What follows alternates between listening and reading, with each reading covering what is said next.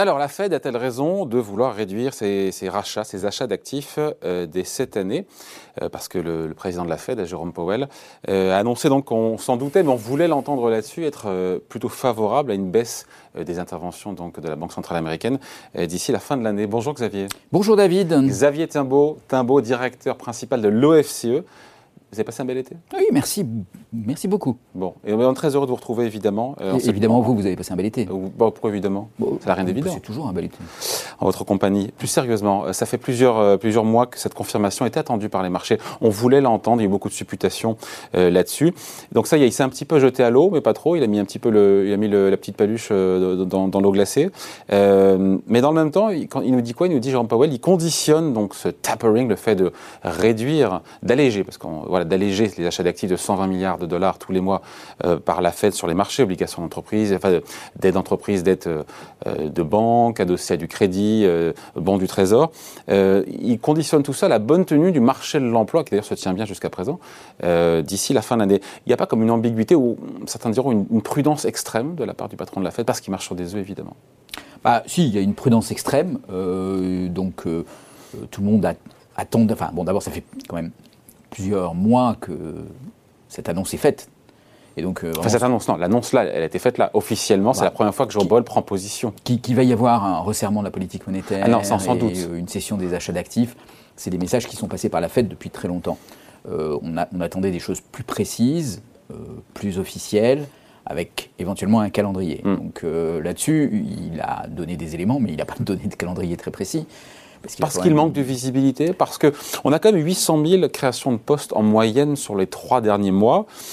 Les chiffres sont bons. Le mois d'août pourrait l'être un peu moins parce qu'il y a ce variant évidemment euh, Delta qui, a entraîné des, de nouvelles restrictions de, liberté un petit peu dans certains États.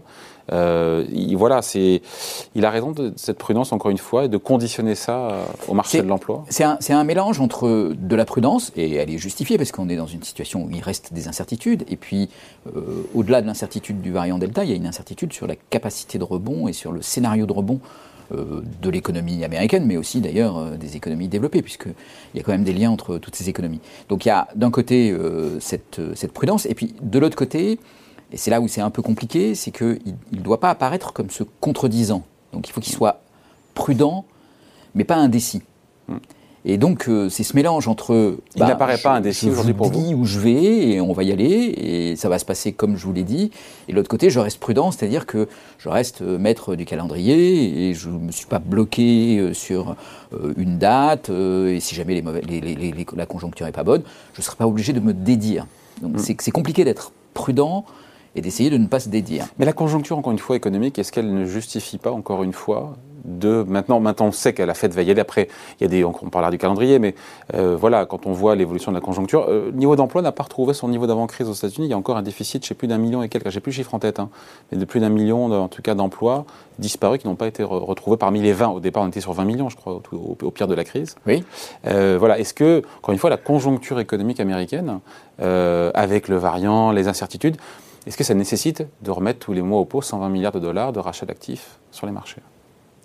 Bah, disons, enfin, il y, a la conjoncture euh, telle que vous la donnée avec le marché du travail, qui est l'angle. Qui pourrait être moins bon au mois d'août. On parle, enfin, Bank of America nous dit 600 000 créations de postes. Oui, mais qui, est, qui, est, qui est l'angle que Powell a choisi d'attaquer, de, mais le mandat de la. Ah, c'est l'inflation. C'est quand même l'inflation. Et là, sur l'inflation. Qu'il fait passer au second rang. Dans son bah discours, on a le sentiment depuis un petit moment d'ailleurs qu'il sait. C'est un exercice euh, un peu compliqué ce qu'il fait, parce que voilà, il dit euh, non, mais il faut regarder le marché du travail qui est bon, mais qui n'est pas si bon en tout cas qui pourrait être meilleur, qui sera peut-être moins bon en août. Enfin, donc euh, euh, vraiment se focaliser là-dessus en disant c'est l'alpha et l'oméga euh, de l'économie américaine.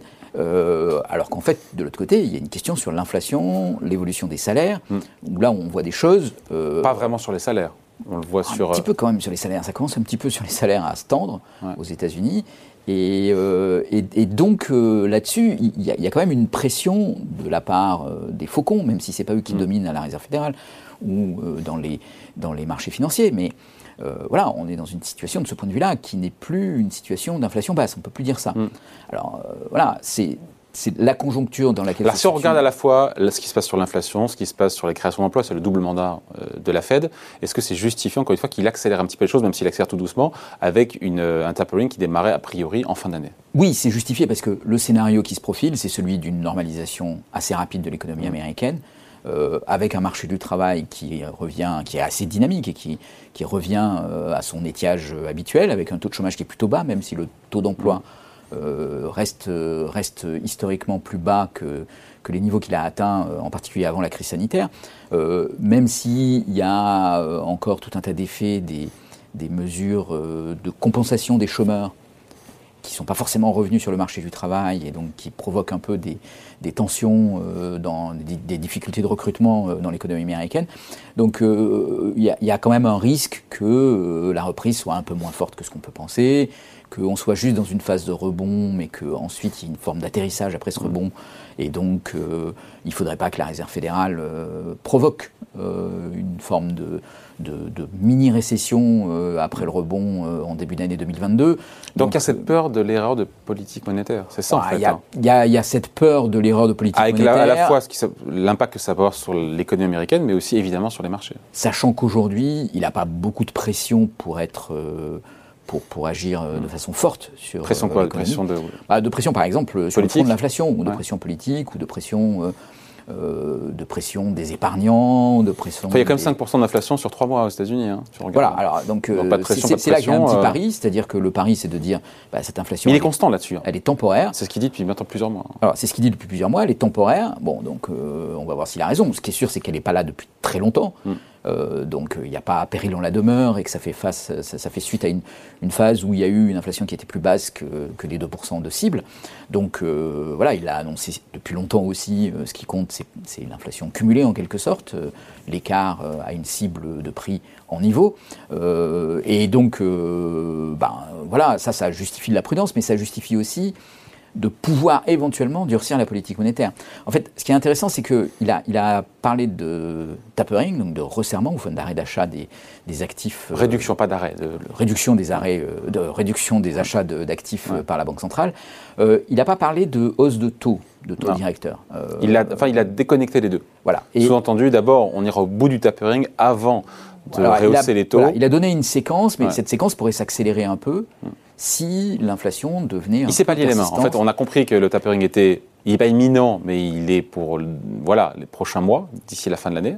Voilà, et c'est un signe important pour dire la politique monétaire de la Réserve fédérale va changer. Hmm. Donc, pour dire au marché, voilà, on est sorti de la phase expansive, quoi qu'il en coûte, hmm. et on va rentrer dans une phase qui est, euh, disons, plus de normalisation avec un, resserrement et qui annonce une remontée des taux qui sera aussi probablement très progressive, très prudente mais qui sera là. C'est-à-dire qu'on peut estimer qu'à l'horizon de la fin de l'année 2022, 2023. a comme le sentiment qu'on a largement ouvert à fond le robinet et qu'on le referme, mais à tout doucement, à pas compter. Hein. Exactement. Ça a été ouvert à fond pour euh, vraiment donner confiance au marché. Et on le referme tout doucement. Et c'est mieux ainsi bah oui, parce qu'en en fait, on, sait quand on rentre dans la crise, on ne sait pas tout à fait quand on mm. en sort, mm. ni à quelle vitesse on en sort. Et le coût de laisser le robinet ouvert un peu trop longtemps, il est finalement il est finalement avec encore une fois faible des oui mais avec celui de provoquer une récession les marchés des actifs encore une fois que ce soit les actions immobilières. Je pense notamment les actions aux États-Unis on est au top évidemment historique sur les, indices américains. Mais euh, on a comme le patron de la Fed de Saint-Louis qui nous dit euh, qu'il est préoccupé on a déjà parlé ici de l'évolution des prix de l'immobilier aux États-Unis. Euh, on peut craindre que nous ne fassions plus de mal que de bien.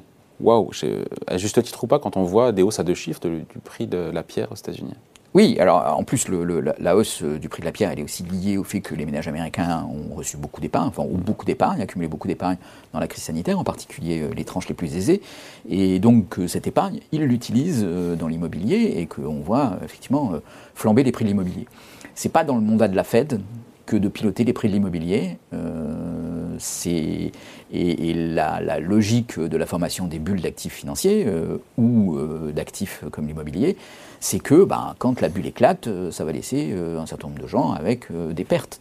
Si la bulle éclate si la bulle éclate. Alors c'est assez probable. Aux États-Unis, les bulles immobilières éclatent quand même toujours. Encore une fois, si les taux, encore une fois, remontent tout doucement, il n'y a pas de raison que la bulle immobilière éclate non plus. Ben, si les taux remontent, c'est un autre sujet, c'est dans, autre chose, dans deux ans, dans trois ans, dans quatre ans, quand ils seront revenus à des niveaux normaux, les niveaux Reviendra-t-on réellement à des niveaux normaux? Sur les ah. taux américains, moi je pense qu'on peut en discuter. Ça sera Ça, on peut en discuter. Enfin, en tout cas, on peut en discuter hein. de savoir qu'est-ce que c'est que le taux normal.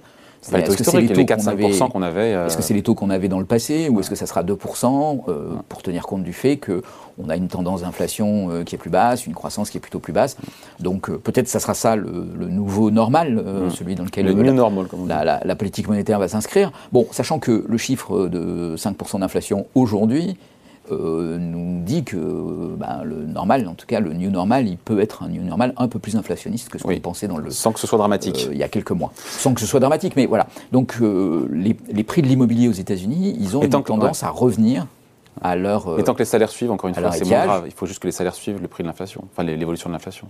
Alors, il faut que les salaires suivent. C'est aussi, d'ailleurs, un des axes politiques de Joe Biden, mmh. puisque Joe Biden veut, par la mise sous tension du marché du travail, réduire les inégalités aux États-Unis. Donc c'est pas simplement augmenter les salaires. Pas patrimonial, mais salarial. Voilà, mais augmenter les, salaires dans le bas de l'échelle, de façon à pouvoir réduire les inégalités. Sans que ce soit fait de manière administrative, mais que ce soit fait par le jeu du marché. Par le jeu du marché, euh, sachant que c'est un tout petit peu poussé par la politique économique, même si c'est pas administratif, euh, parce que ça veut dire euh, un soutien à l'économie budgétaire et monétaire qui doit persister.